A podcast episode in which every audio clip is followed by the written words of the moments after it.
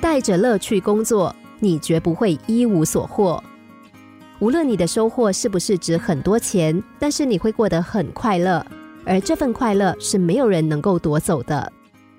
烈日之下，一位穿着朴素的老妇人流着汗叫卖她的梨子，一位慈善家很同情她，走过去对她说：“梨子好卖吗？”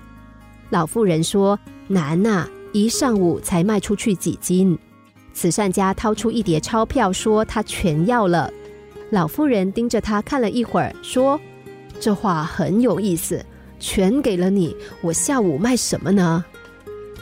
老妇人从她的工作中抓住了别人容易忽略的乐趣，无疑她是幸福的。十九世纪英国历史学家、哲学家克雷尔曾经说过这样一句话：“在工作本身上找到乐趣的人有福，因为他不必再往外求。”假如我们能把工作趣味化、艺术化、兴趣化，就可以把工作轻松愉快的做好。有句话说，必须天天对工作产生新的兴趣，所指的就是工作要趣味化和兴趣化。人生并不长，因此最好尽量选择适合我们兴趣的工作。工作合乎兴趣，就不会觉得辛苦。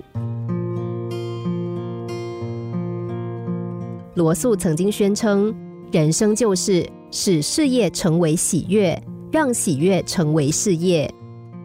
有一篇小说。工作着是美丽的，单是这名字就能够给我们某种启示。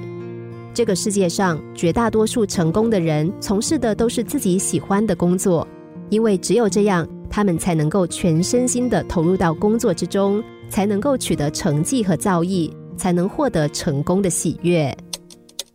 心灵小故事，星期一至五下午两点四十分首播，晚上十一点四十分重播。重温 Podcast，上网 U F M 一零零三 t S G。